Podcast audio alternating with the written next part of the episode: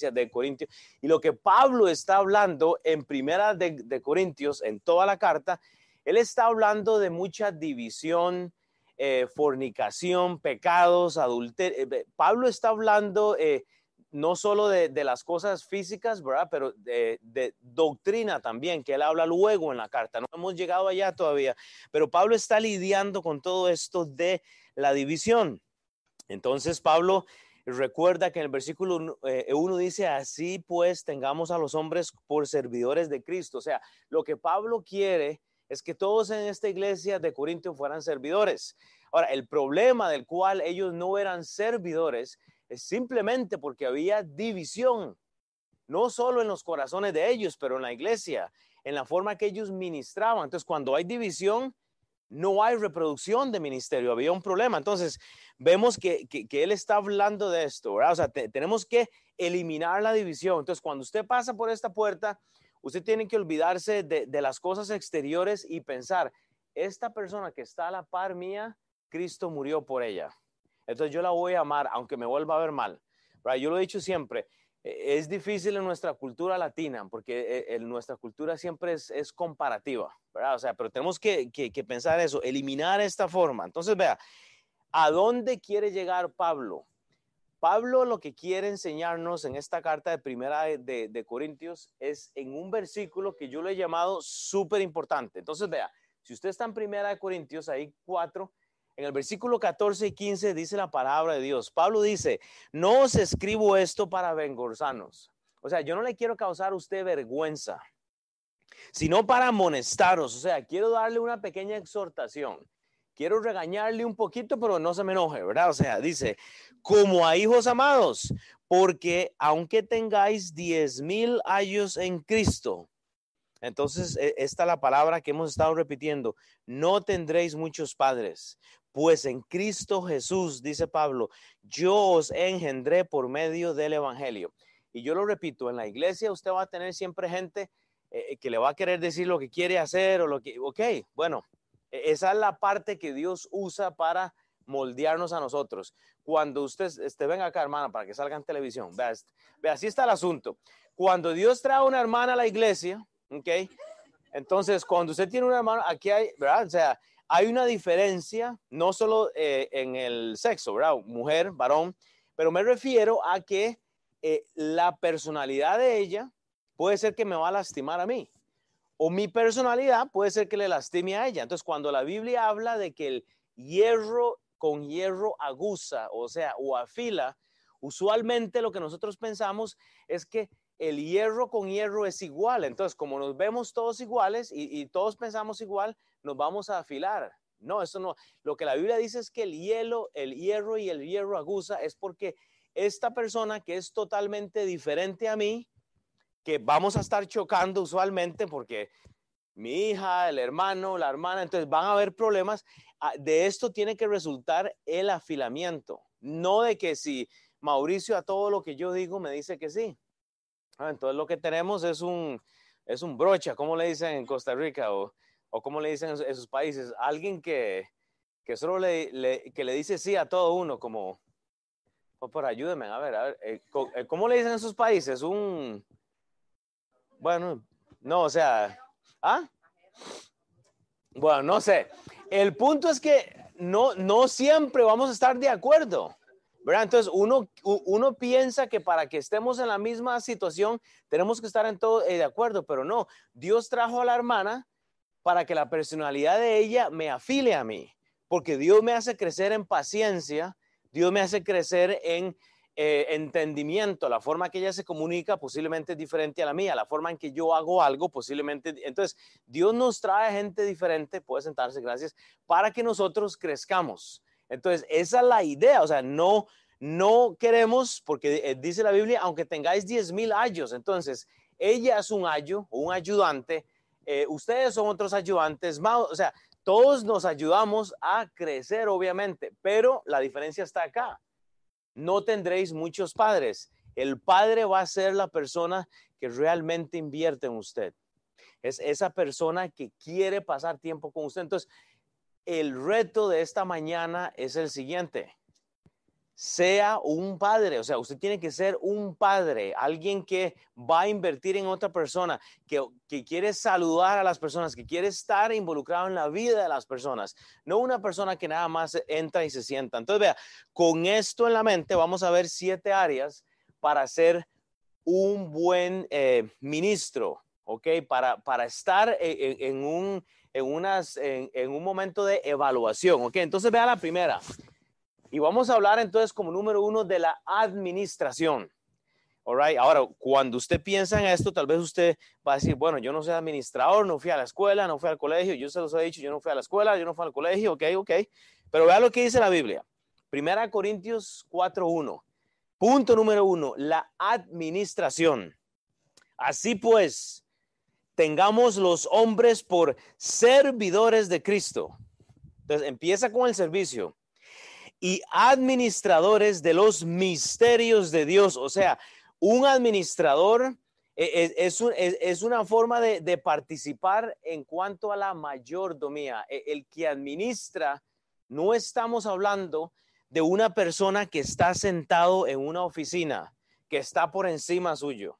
No me refiero, Pablo no está hablando de eso, porque lo que él está hablando, está hablando de servicio que quiere decir que si Dios le dio a ustedes una bebé tan preciosa, vean esa bebé, qué muñeca más divina, vean los ojos que tiene esa cham, véala, ella sabe que es una divina. Entonces, si Dios le dio a ellos una bebé tan preciosa, eso no quiere decir que ellos la van a poner en una silla y le van a decir todo lo que tiene que hacer. El reto de ellos es administrarla, es saberla e involucrar, es guiarla. O sea, no es solo estar dando instrucciones. Usted no le da a su hijo una instrucción sin decirle por qué. O sea, es administrar, no es simplemente dar órdenes. Cuando nosotros hablamos de la administración, pensamos en una persona que está metida en una oficina dando órdenes. Y eso no es lo que Pablo está diciendo. Es por eso que él pone el carácter de servidor de Cristo primero. Si usted no se quita eso de la mente, de que usted tiene que ser un servidor, para luego llegar a ser un administrador, entonces usted no va a entender este punto número uno. ¿Cómo puedo ser un mejor cristiano? Uno administrando lo que Dios le ha dado.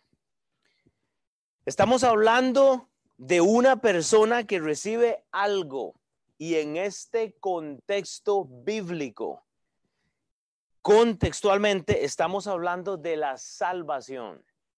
No estamos hablando del administrador de una iglesia. Pastor, dígame en qué le puedo ayudar. No, no, no, discúlpeme, usted no me puede ayudar a mí en nada. A mí el que me tiene que ayudar es Dios. Usted debe de involucrarse en la iglesia porque es su responsabilidad. ¿Me explico? Obviamente hay ayuda, pero el punto es que usted se involucre porque contextualmente, si usted recibió la salvación, usted tiene que administrarla. Ahora, ¿a qué refiero? Administrarla. Usted tiene que repartirla. Usted tiene que dar esa salvación a otros. Usted tiene que administrar lo que Dios le ha dado por medio de la administración, del repartir, del, saber invertir, del ver dónde. Entonces, lo que Dios nos ha llamado es al servicio y a la entrega. O sea, Dios nos dio a su Hijo en la cruz. Él murió en la cruz para que usted administre esa información. Usted tiene una información que desde el Antiguo Testamento había estado eh, oculta. Ese es el misterio que había sido oculto, que está, había estado oculto, que ahora ha sido revelado. Cristo no había sido revelado en el Antiguo Testamento, mas el profeta Isaías habla de la, de, la salvación, de la crucifixión. Él habla del Señor Jesucristo, pero usted ha recibido el Evangelio del Señor Jesucristo. ¿Quiénes aquí esta mañana pueden levantar la mano y decir, yo soy salvo? Yo estoy seguro que si yo muriera hoy, yo iría al cielo. O sea, yo, yo estoy seguro que, que si Dios me lleva esta mañana, yo iría al cielo. Ok, entonces usted ha recibido un mensaje que usted tiene que administrar. Y entonces no es como que, ahora sí, Marina, eh, sea salva, sea salvo, sea salvo. Hey, no hablo de dar esa orden. La administración requiere de invertir en una persona. La administración requiere de tiempo la administración requiere de un, corazón humilde, porque usted tiene algo que es precioso, que puede cambiar la vida de una persona. Dejemos de pensar que usted viene aquí a ayudar al pastor porque el pastor se ve muy ocupado. Es que, pastor, ¿en qué le ayudo? Yo, yo, yo, yo le hago todo esto, yo le hago. No, discúlpeme. Eso no es la administración, eso no es la ayuda que estamos pidiendo. ¿Sabe cuál es la, la, ayuda? Vea, esta es la siguiente ayuda que usted tiene que pensar. Usted tiene que ayudarse a usted mismo porque el día que usted muera, está establecido para todos los hombres eso es Hebreos 9. Está establecido para todos los hombres que mueran una sola vez y después de esto el juicio. Usted tiene que pensar que cuando usted pasa por las puertas de la iglesia, usted viene a servir. Usted no me viene a ayudar a mí. Me explico. Y yo no necesito la ayuda de nadie más que de Dios. Usted no necesita la ayuda de nadie más que Dios. Ahora podemos hablar de la ayuda en el son de ayudarnos, obviamente. O sea, uno ocupa ayuda. Pero contextualmente, usted ha sido llamado un siervo y una sierva de Dios. Entonces, no entre a la iglesia pensando en qué puedo hacer para quitarle la carga a alguien. No, no, no. Piense, ¿qué voy a hacer para que cuando Dios me llame a su presencia yo pueda ser hallado fiel? Ese, es el asunto, porque yo no le puedo retribuir a usted absolutamente nada. Yo soy otro carnal igual que usted. Yo soy otro cristiano igual que usted. Yo soy otro hermano igual que usted. Yo soy el pastor, pero soy, soy un pecador igual que usted. ¿Me explico? Entonces la ayuda que necesitamos es venir con el carácter de siervos a, decirle, Dios, así como vengo, yo, yo quiero, o sea, hacer algo. O sea, yo quiero que usted esté orgulloso del trabajo que yo he hecho. Estamos hablando de que eh, eh, Pablo quiere mover a esta gente a ser siervos que administran.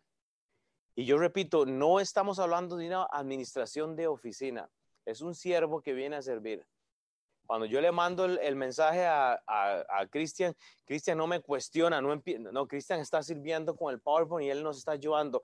Alex y, y Estejera nos han ayudado con todo la, la media. Okay. No están dando órdenes, no, estamos simplemente sirviendo al Señor Jesucristo porque podemos hacer algo. Pero en el contexto acá, todos hemos recibido algo, parece, pues parece que todos somos salvos, ¿ok? Entonces yo digo, usted ha recibido el don de la salvación, administrelo. Vea lo que dice Primera Pedro 1.12. Primera de Pedro 1.12, si usted está en la casa, este pasaje es clave.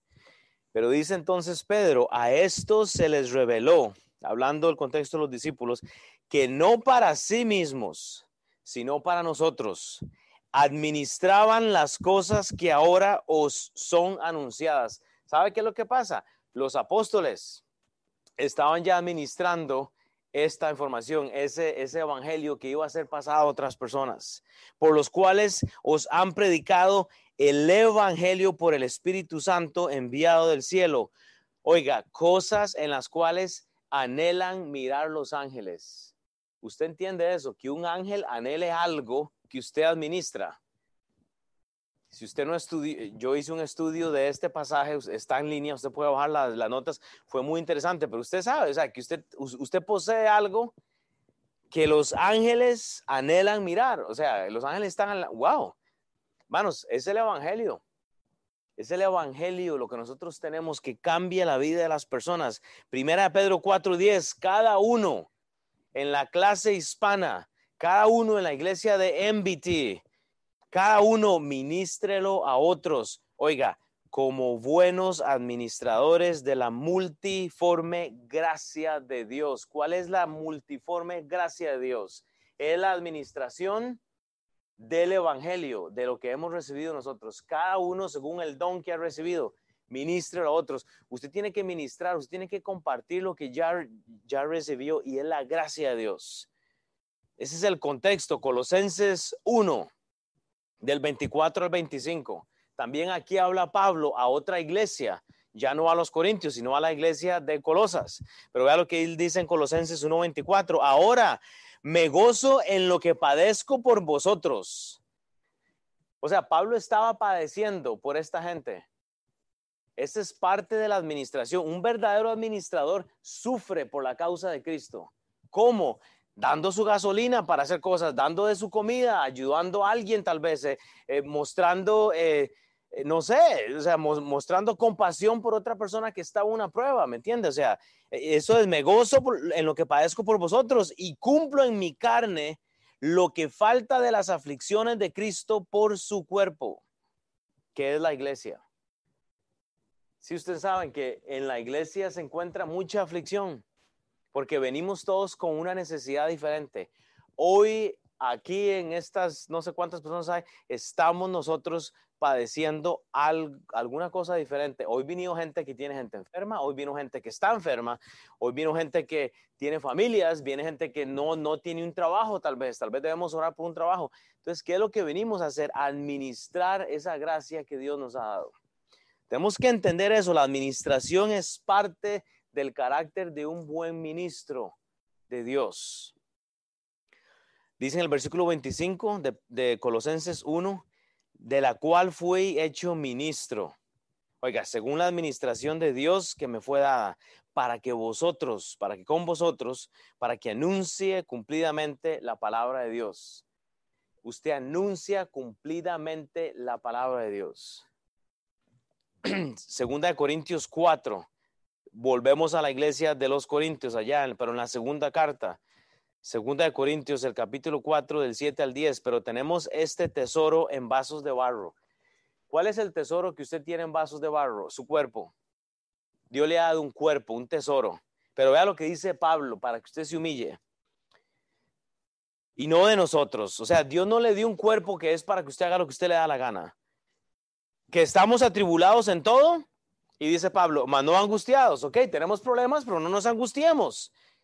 En apuros, mas no desesperados, hermanos, todos tenemos apuros de pagar la renta, tenemos el apuro de, proveer para los hijos, tenemos el apuro de complacer a nuestras esposas, a los que estamos casados.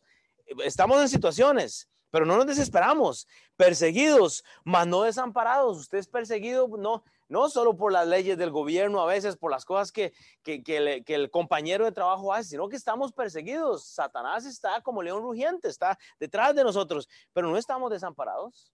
Usted no está derribado derribados a veces, dice la palabra de Dios, a veces las pruebas nos ponen de rodillas, Señor, ya no puedo más, o sea, pero usted no está literalmente destruido, porque acuérdese de Job, la vida de él estaba en control. Satanás llega y le quita todo en menos de dos días, todo, él lo pierde todo, pero la vida de él está en las manos del Señor. Estamos atravesando por esta pandemia, Usted se puede poner 70 máscaras, meterse una bolsa de plástico, amarrarse y andar caminando así. O sea, usted puede hacer lo que usted quiera, pero si el virus le va a llegar, le va a llegar con máscara, sin máscara, con guantes, sin guantes.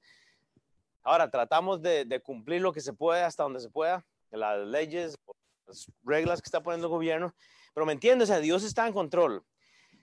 Pero vea lo que Pablo dice entonces, llevando, en el versículo 10, llevando en el cuerpo siempre por todas partes la muerte de Jesús. ¿Por qué es que usted se enferma?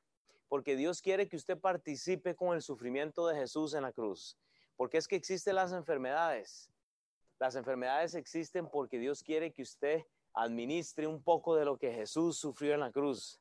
O queríamos una salvación gratis. ¿Cómo es usted injusto pensar que Cristo fue a una cruz y muere por todos sus pecados y usted se la va a tirar rico toda la vida?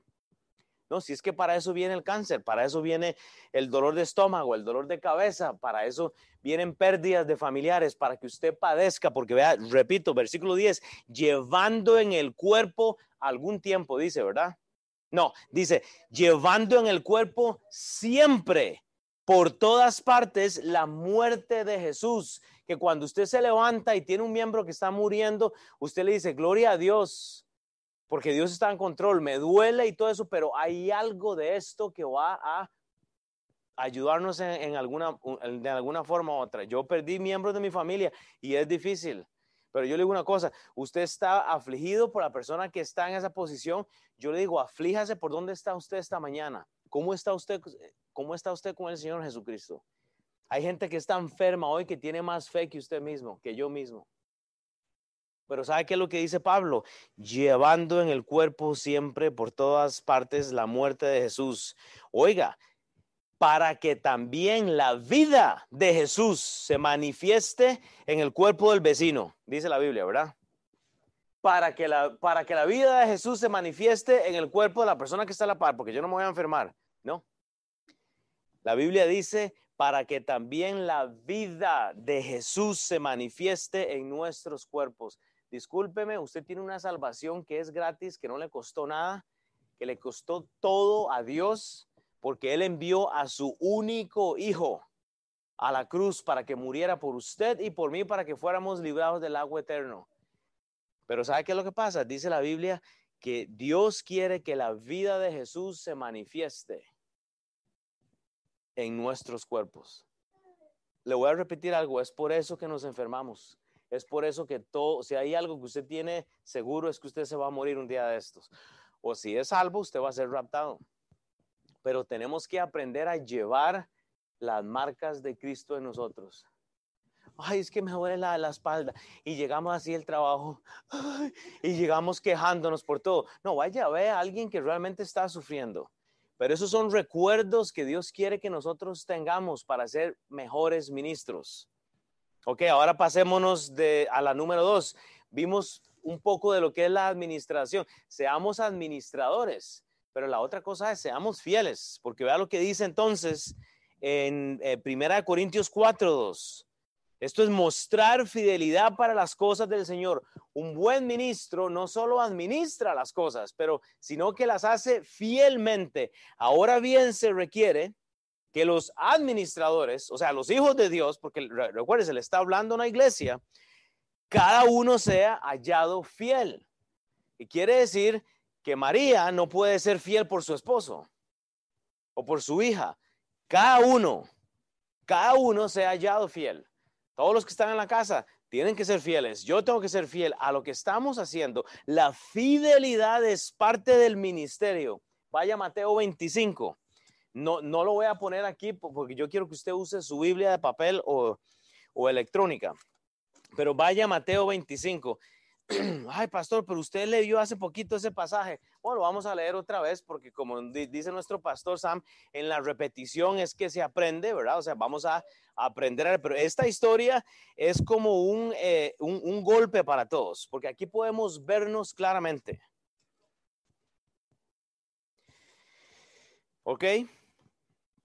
Y vaya a Mateo 25 y busque en el versículo 14, ahí está la mitad. Voy a leerlo para usted, porque el reino de los cielos es, es como un hombre que yéndose lejos llamó a sus siervos y les entregó sus bienes. A uno dio cinco talentos, a otro dio dos, dice, y, y, y otro uno, cada uno conforme a su capacidad. Y luego se fue lejos. Ok, Dios no le va a dar a usted más de lo que usted puede, ¿ok?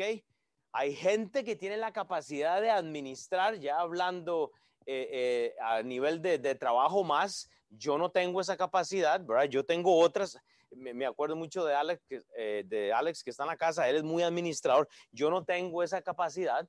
Marina, yo sé que es súper administrador, yo me asusto, pues, usted tiene que hablar con, con, Marina si la conoce. Hay gente que tiene, o sea, le gusta y lo hacen bien, yo no. Yo para eso me casé con mi esposa, ella es muy buena administradora, yo no. Yo tengo otras áreas en mi vida que las hago muy bien, ¿verdad? Pero solo, solo para que sepan, es por eso que Dios le da a alguien un poquito más y a alguien un poquito menos. Sin embargo, hay, hay, la misma carga para todos, porque vea, entonces, entonces él, se va lejos, versículo 16. Y el que había recibido cinco talentos fue y negoció con ellos. Eh, aquí soy yo, ahí ya ahí soy yo. A mí me gustan los negocios. Y dice, y ganó otros cinco talentos. Bueno, esa sería más marina. Ya le gusta hacer mucho, darle mucho la vuelta al plata. Yo no. Pero dice entonces, asimismo, al que había recibido dos, ganó también otros dos. ¿Ok? Buenos administradores. Pero el que había recibido uno, dice, fue y cavó en la tierra y escondió el dinero de su señor. Después de mucho tiempo vino el señor de aquellos siervos y arregló cuentas con ellos. Y llegando el que había recibido cinco talentos, trajo otros cinco talentos, diciendo, Señor, cinco talentos, talentos me entregaste, aquí tienes, he ganado otros cinco talentos sobre ellos. Y su Señor le dijo, buen, bien, bien, buen siervo, sobre eh, eh, poco has sido fiel, sobre mucho te pondré. entra en el gozo del Señor. Llegando también el que había recibido dos talentos, dijo, Señor, dos talentos me diste, aquí tienes, he ganado otros dos talentos sobre ellos. Versículo 23, su Señor le dijo, bien, buen siervo, hombre. ¿Ah? Y dice, sobre poco has sido fiel, sobre mucho te pondré, entra en el gozo del Señor. Pero llegando también el que había recibido un talento, dijo, ay Señor, es que yo conozco, esta es la pura novela, ¿verdad? De, de las 10 de la noche. Ay Señor, llega el siervo, es que qué trabajo más difícil, ¿verdad? Pero bueno, dice, dice, pero Señor, este, yo te conocía que eres hombre duro que ciegas donde no sembraste y recoges donde no esparciste, por lo cual tuve miedo y me fui y escondí su talento en la tierra, aquí tiene lo que es tuyo. O sea, como quien dice, y deme para ser práctico, ese es el que recibe la salvación y se va y se mete en la casa. Ya yo soy salvo, voy para el cielo y, sale, ¿verdad? Ya bailando, no me voy al infierno y se va y no le comparte el evangelio a nadie. Me, me explico. Ahora, hay unos que hablan más, hay otros que hablan menos, pero cada uno cada uno está en condición de administrar, de repartir, de poder llevar en, su cuerpo las marcas de Cristo a otras personas. Esto fue lo que hizo Cristo en mi vida.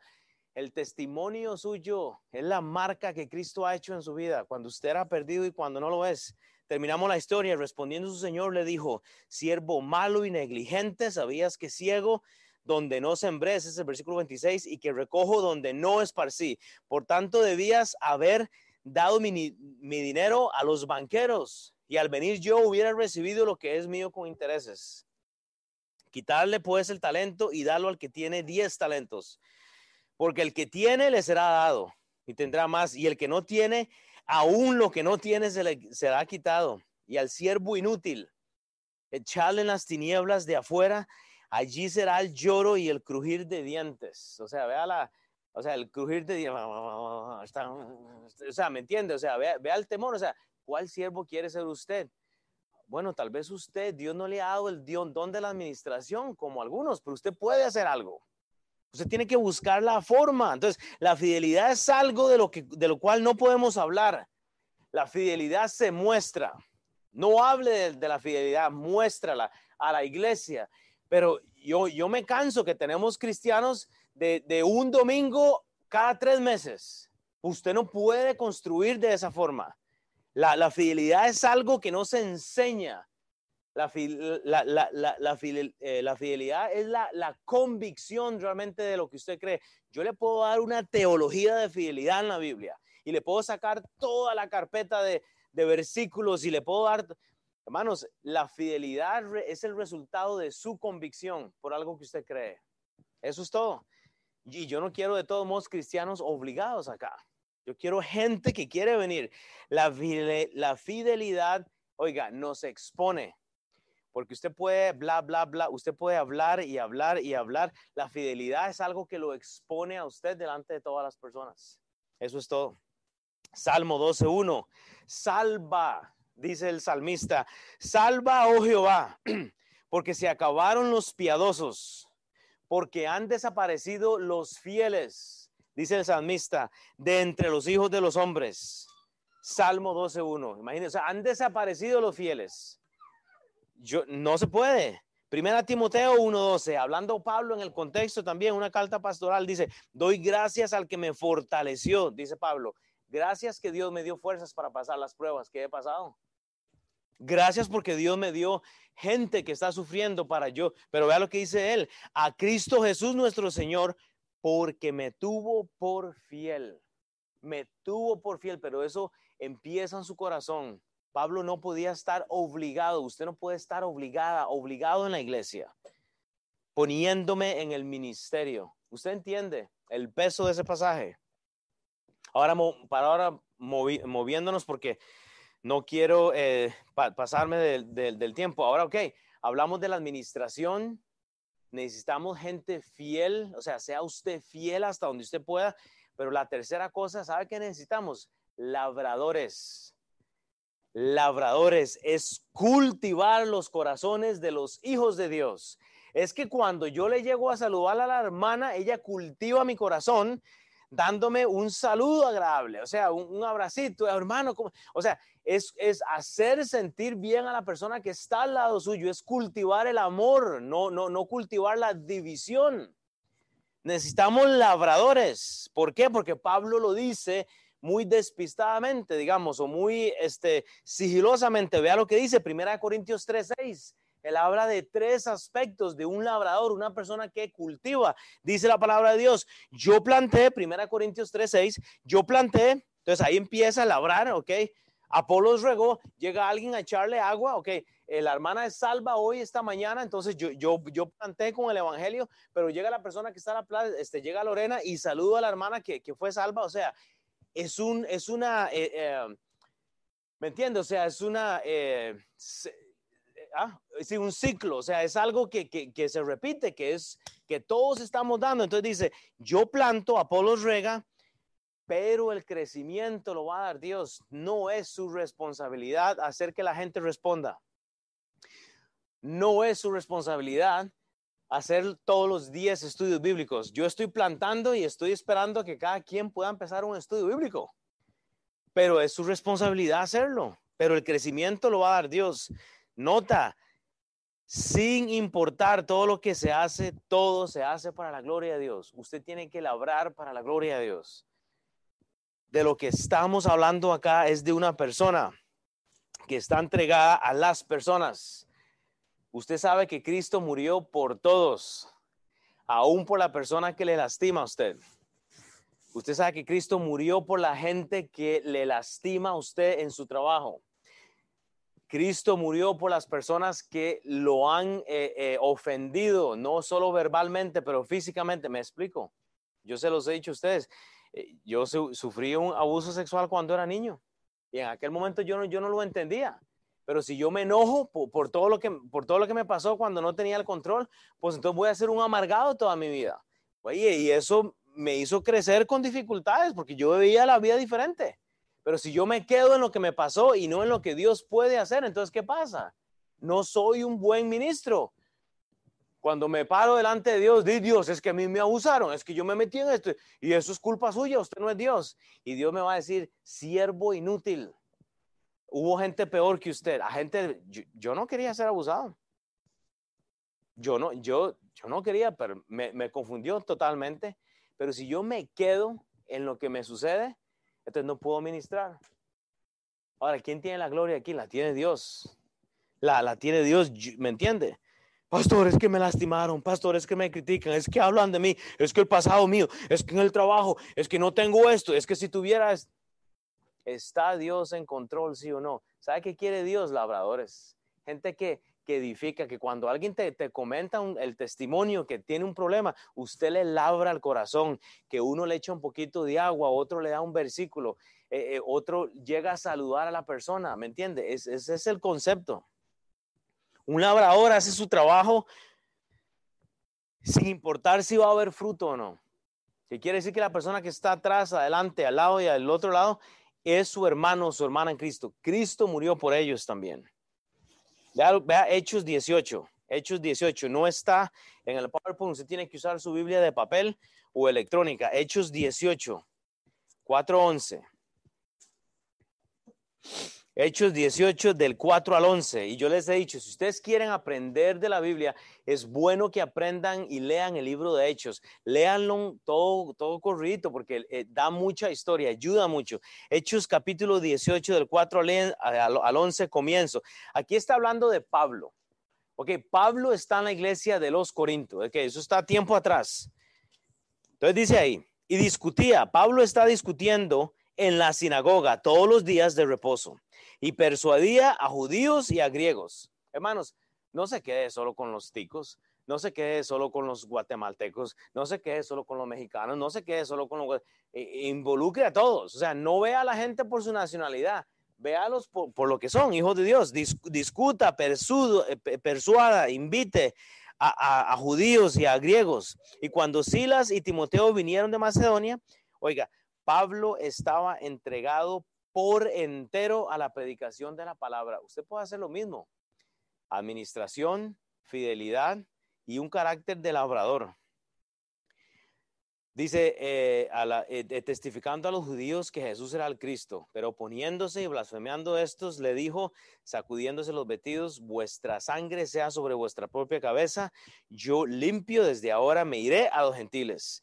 Y saliendo de allí se fue a la casa de uno llamado justo, temeroso de Dios, vea cómo invierte él, vea cómo labra él, la cual estaba junto a la sinagoga.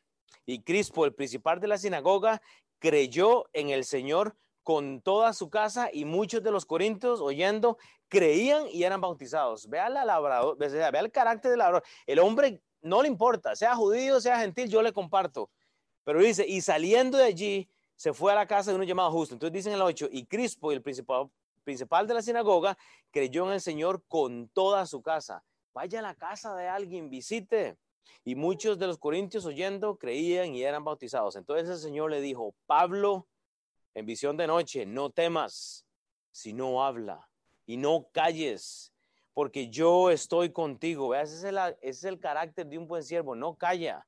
No sea el, el que recibe un talento y lo entierra. No reciba la salvación y la entierra. No, comparta, no calle, no calle. Pero dice, no calles porque yo estoy contigo y ninguno podrá sobre ti la mano para hacerte mal, porque yo tengo mucho pueblo en esta ciudad. Y se detuvo allí un año y seis meses labrando, oiga, enseñándole la palabra de Dios. O sea, detenerse en un lugar para enseñarles por, este, ¿cuánto dice? Un año, un año y seis meses. O sea, imagínese usted, un año y medio labrando el corazón de una familia. O sea, usted tiene que hacerlo sin importar, pero no, no queremos reunirnos. Vea, vea, les voy a dar un resumen. En nuestra clase tenemos tres, vamos a tener tres estudios bíblicos. Hay estudios de mujeres, que mi esposa eh, lidera uno. Ah, es que yo no puedo ir. Bueno, conectes en línea, hable con mi esposa. O sea, usted puede hacer eso. Hay, hay discipulado, usted puede eh, reunirse uno a uno con alguien. Si usted quiere saber del discipulado, hábleme. Pero, o sea, hay muchas formas. Hay clases para los niños, para los jóvenes. ¿Me entiende? Para pasar de tema, cuatro, se ocupan albañiles. Alguien que sea un albañil. O sea, este tipo de persona que es uno que construye el ministerio. Yo me acuerdo desde que llegó Ernesto y Marina a la iglesia, eh, o sea, están, ¿me entiende? Están ayudando siempre. Si no es en la cocina, eh, Ernesto sabe qué está haciendo ahorita, cuidándole el carro a usted. Por eso usted está escuchando hoy.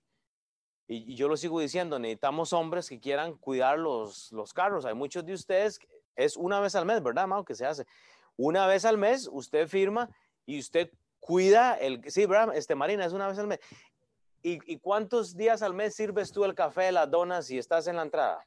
Una vez al mes y aprovechando. de una vez, Venga, venga para acá para que la, la salga en televisión. Déganos el... ah, Los martes eh, en la oración se da comida. Ajá. Entonces, ah, es una, antes de, la, pandemia era una vez ah, cada semana, cada cuatro semanas al mes. Y ahorita lo están haciendo dos, martes al mes, un martes y uno, ¿no? Pero se ocupa más gente. Pero, ¿no? even- ajá, quieren ah, pastores que sea, sea cada semana, pero faltan. No hay gente para ayudar. Entonces, es una buena oportunidad para servir y Ve. Y, y yo llego el martes, la- el martes pasado estaba Marina ayudando a servir, o sea, y eso es algo, usted lo hace una vez al mes, nada más. O sea, no, y de hecho, el otro sábado hay limpieza. Nos toca la clase en español. Eh, necesito confirmar eso. El otro sábado nos toca la clase. Duramos usualmente como, vea, como una hora y media, dos horas, el limpiar el auditorio y tenemos que llegar a las 8 de la mañana el, el- el otro sábado. Llámeme, ahí lo voy a anunciar, pero híjole, si, lo- si llegamos todos lo hacemos más, más rápido. Pero es ese carácter, o sea, es el tipo de persona que construye el ministerio, que ayuda, no que solo le toca a unos, ¿verdad? Dice 1 Corintios 3:10, conforme a la gracia de Dios que me ha sido dada, yo como perito arquitecto, o sea, esa persona que está eh, en esa función del arquitecto, ¿qué hago aquí para servir, para ayudar? O sea, ¿me entiendes? O sea, es una ayuda, pero no, no que necesitamos eh, eh, una ayuda eh, con un mal carácter, no necesitamos siervos, o sea, como, como perito arquitecto puse el fundamento y otro edifica encima, pero cada uno mire cómo sobre edifica. O sea que usted, usted tiene un fundamento, ¿ok? Y está edificando, pero cada quien tiene que ver cómo sobre edifica. Usted recibió la salvación, ustedes tienen que ver cómo van a edificar. Cada quien tiene esa responsabilidad. Ahora, usted me dice, hay tres tipos de albañiles, entonces hay tres tipos de personas que están construyendo la iglesia. Uno que es bueno, uno carnal y uno que es impío. Vea el primero. Hay gente, y Alex Vargas predicó de esto. Yo le pregunté a él y pedí que pusiera esto en el grupo de la clase. Si usted quiere esas notas, debería estudiar esas notas. Están en el grupo ahí eh, de la iglesia. Pero vea, Primera Corintios 3:14 nos habla de un albañil sabio. Esta persona que sabe invertir el tiempo, dice Pablo, 1 Corintios 3:14, si permaneciere la obra. Esa es la, gente que sabe invertir, el discipulado, invierte en las almas, en los corazones, en la iglesia. Si permaneciere la obra de alguno que sobreedificó, recibirá recompensa. Hay albañines que son sabios. ¿Cómo que usted contrata a alguien para que te construya tu casa? Right? Eso es un albañil y te pone y no hace una fundación. Pues se te viene el primer temblor en nuestros países y se te cae la casa abajo. Entonces, hay gente, ¿cómo invierte usted espiritualmente? Estudiando la Biblia, metiéndose en el discipulado, metiéndose en el instituto bíblico. Es, es, importante. Luego, hay albañines que son carnales. Primera de Corintios 3:15 todo esto Alex lo enseñó anteriormente, no voy a meter más, pero usted de, eh, Alex, si me escucha, vuelva a poner ese documento en el grupo de la clase y si usted lo quiere, démelo, pero usted puede invertir en seis cosas, tres que no se queman y seis que sí se van a quemar, oro, plata, piedras preciosas, madera, heno o jarasca. ¿Cómo va a invertir usted? Ese, ese, documento que Alex puso es buenísimo. Usted puede ser un carnal, es saber cómo destruir la obra de Dios. Hay gente que viene carnalita. Carnalita, o sea, no solo de los tacos que se comieron los sábados en la noche, pero sino de cómo vienen a destruir la iglesia. No vienen con un espíritu correcto. Si la obra de alguno se quemare, él sufrirá pérdida. O sea, hay cristianos que son carnales, no pierden la salvación, pero no van a recibir recompensa porque dice, si bien él mismo será salvo, aunque así como por fuego. O sea, un cristiano que está actuando carnalmente no es que pierde la salvación. Es simplemente que no va a recibir una recompensa. Entonces eso es 1 Corintios 3:15. Y luego está el albañil impío. La gente que no ha recibido el evangelio, que no sabe si murieran, si irían al cielo. 1 Corintios 3:17. Si alguno destruyera el templo de Dios. O sea que Dios le dio a ustedes un templo. Y si ustedes lo están dedicando simplemente a hacer las cosas incorrectas, Ustedes lo van a destruir, el templo, el cuerpo de ustedes. Si alguno destruyera el templo de Dios, Dios le destruirá a él, porque el templo de Dios, el cual sois vosotros, o sea, el cuerpo de ustedes, santo es. Que Dios no le dio a usted un cuerpo para que se meta 30 tacos. Dios no le dio a usted un cuerpo, métase 29 y corra una milla, pero no se coma los, los 30. Llámeme y nos comemos 15 y 15. Siempre para, comparta las pupusas, comparta el arroz con pollo, no sé. Pero me explico, o sea, usted tiene que pensar que el, el cuerpo suyo es para ponerlo en su misión, no solo en lo que nos metemos por el, por el buche, ¿verdad? Sino que, o sea, ¿me entiende? O sea, es en todo, en lo que usted ve, porque lo que entra por sus ojos pasa al corazón, hace un nido y luego hay fruto. Y eso va más para los hombres que están había la, la, canción de niños, cuidado los ojitos, lo que ven, o algo así era. Cuidado los ojitos, en el cielo está el Señor y él. Pero bueno, yo no soy cantante. Eh, Ale, usted, usted puede cantar esa canción, venía. Pero, o sea, eh, entonces hay tres tipos. Ve, hágase para atrás, Chris. Entonces hay tres tipos de albañines. El sabio, el carnal y el impío, el que no tiene a Cristo. El impío está destruyendo su cuerpo sin importarle, no, no tiene temor. Luego entonces, para movernos, un carácter de un ministro piensa como padre. Ya, ya vamos a terminar, deme cinco minutos más. Un padre es uno que aconseja e invierte en la vida de las personas. Ese es el corazón de toda la carta de Primera de Corintios. Pablo quería padres en Cristo. Dice la Biblia, Primera Corintios 4, del 14 al 15, no os escribo esto para avergonzaros, o sea, ay, no sé, ¿verdad? Sino para amonestarnos como a hijos míos y amados. Porque aunque tengáis diez mil años, no tendréis muchos padres. Pablo dice, sea padre, o sea, sea una persona que se preocupa. Pues en Cristo Jesús yo os engendré por medio del Evangelio. Vea, vea, lo que dice eh, eh, segunda de Timoteo, capítulo 1, del 8 al 12. Y lo leo rápido, eso está aquí en sus notas, pero dice Pablo, por tanto no te avergüences de dar testimonio, o sea, sea, sea padre, dele testimonio a sus hijos.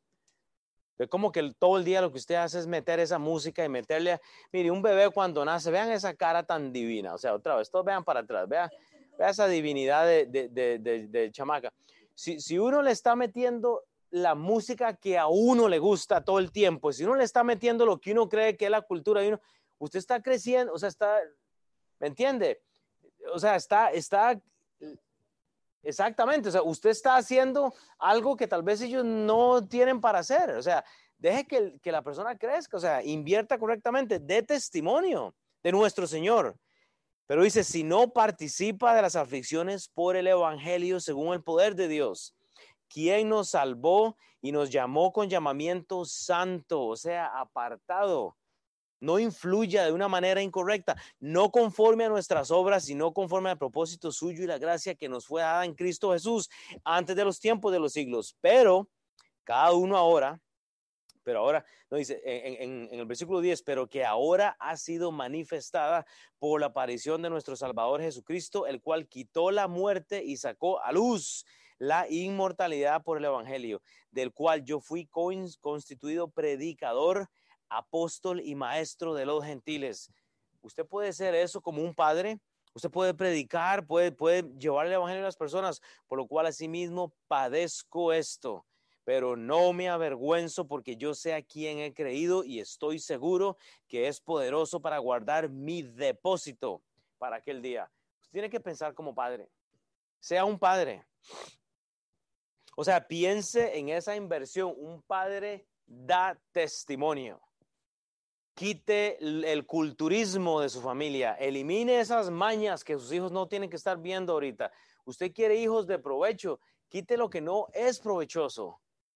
O sea, hay, cosas que destruyen. Yo le decía a Chaval otro día, estamos hablando en el discipulado, que a veces hasta un cuadro, o sea, usted compra arte cultural de, uno y hasta poner un cuarto, un, cuadro en la casa, trae malas vibras, ¿me entiende? Trae, trae espíritus, trae como, con, contención este, en el hogar. O sea, uno, uno, tiene que analizar hasta lo que pone en la casa. Es por eso que en Deuteronomio habla de poner la palabra de Dios, o sea, en las paredes, en, leerla, decirlo, o sea, ¿me entiende? Para que la generación crezca pensando en eso.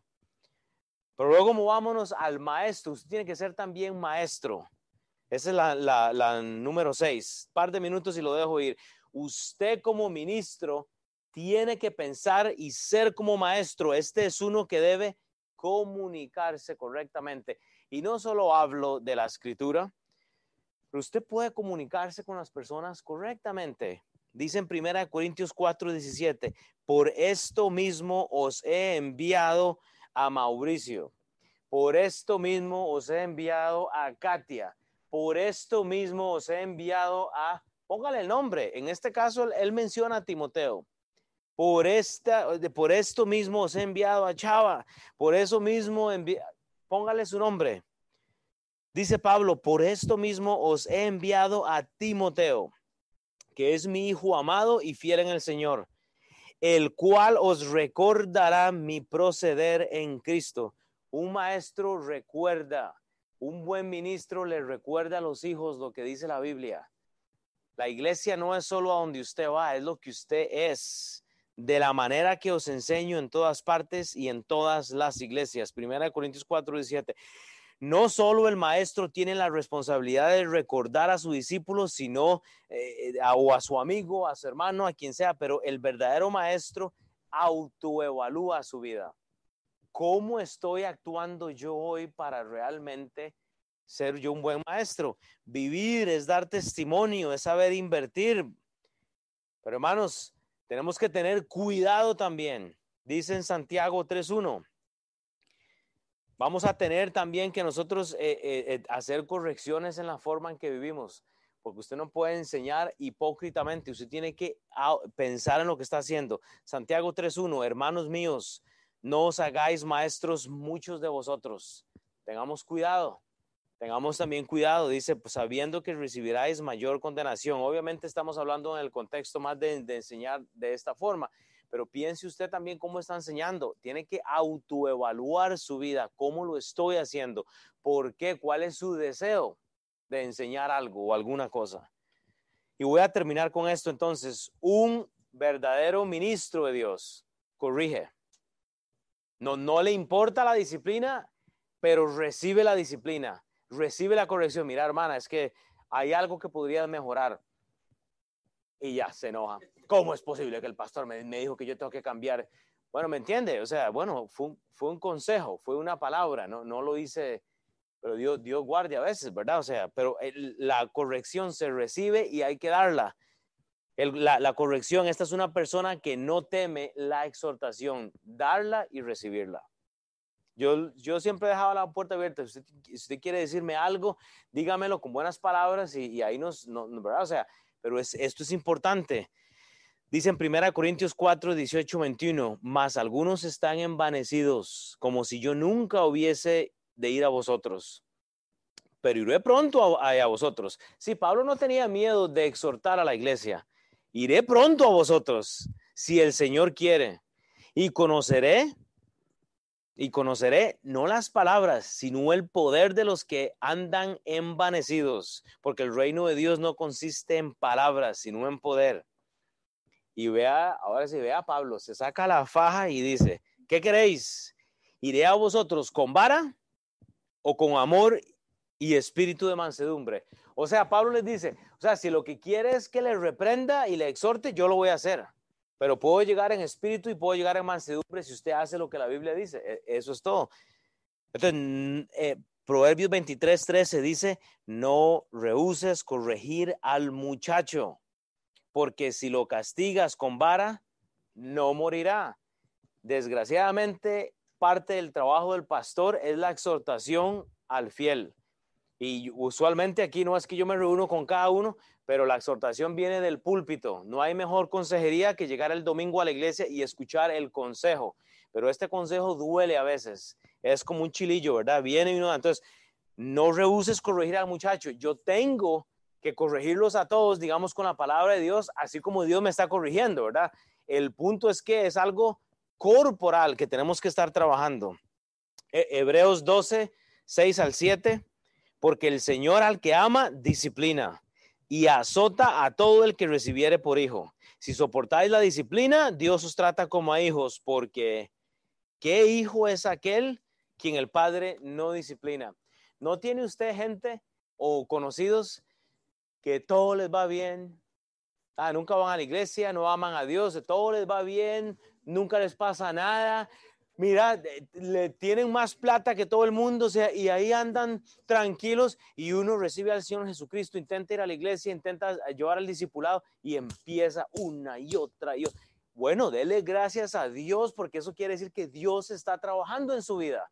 Pero esos que andan, yo tengo compañeros en el trabajo, las mejores ropas, eh, llegan con carros del año y yo, y yo a veces al otro día, yo, ay, un carrito así para mí, yo, ya el carro mío con 200 y resto de mil millas y yo, Dios mío, pero ¿qué he hecho? Dame a mí el Mercedes también, you pero luego uno dice, no, estos no reciben disciplina, todo les va bien, porque su padre es Satanás. Y, y Satanás les da lo que quiere, mujeres, vicios, tomen todo lo que quiere, se los pone así y están felices siempre. Ah, yo me arrepiento cuando me vaya a morir. Proverbios 15:32, el que tiene un poco la disciplina menosprecia su alma. No menosprecie la disciplina cuando el pastor está hablando, cuando se está predicando. Proverbios 15:32. Y termino con esto entonces. No, vea, no menosprecie esta disciplina. El que tiene un poco, el que no le gusta la disciplina, menosprecia su alma. Mas el que escucha la corrección tiene entendimiento. Termino con esto entonces, 1 Corintios 4, del 14 al 15, último versículo. Piense, sea un Primera de Corintios 4, del 14 al 15, sea uno que es padre, sea un buen ministro. Porque aunque tengáis diez mil ayudantes, no tendréis muchos padres, dice Pablo. El reto entonces de esta mañana, para cerrar este, eh, esta parte es, ¿quiere ser un buen ministro? Ya le di siete pasos que usted puede considerar en su vida. Si quieren las notas están ahí en línea, hoy Alex las va a poner y voy a orar para que usted se levante y no se vaya rápido. Despídase de una persona mínimo, ¿está bien? Y los que están en la, casa, gracias, eh, abrazos y voy a orar entonces. Padre Dios, eh, gracias por la Biblia. Padre, gracias por los corazones de las personas, por todas las visitas que llegaron hoy, Señor, gloria a Dios. Gracias por los que ya están sirviendo y los que están en el discipulado, Padre. Gracias por los que se acaban de mover acá, Señor. Gracias por los que están en las casas escuchando. Padre, hay tanto que te podemos dar gracias y no lo hacemos, Señor. Gracias porque podemos respirar, Padre, e ir a cultivar los corazones de las personas, Señor. Y yo espero que cada quien, Padre, pueda imprimir ese documento que Alex había hecho, Señor, para estudiar un poco, Señor. ¿Qué es eso de, del oro, de las piedras preciosas, Padre? ¿Qué es eso de, del heno, de la hojarasca, la madera, Padre? ¿Cómo podemos invertir mejor? Dios, que tu gracia está con nosotros y nos ayudas a amar más así como tu Hijo lo hizo, Padre. En el nombre de Cristo Jesús, Señor, pido una cosa más, Señor, hoy para esta tarde, que ganen los Chiefs. Amén. Así es.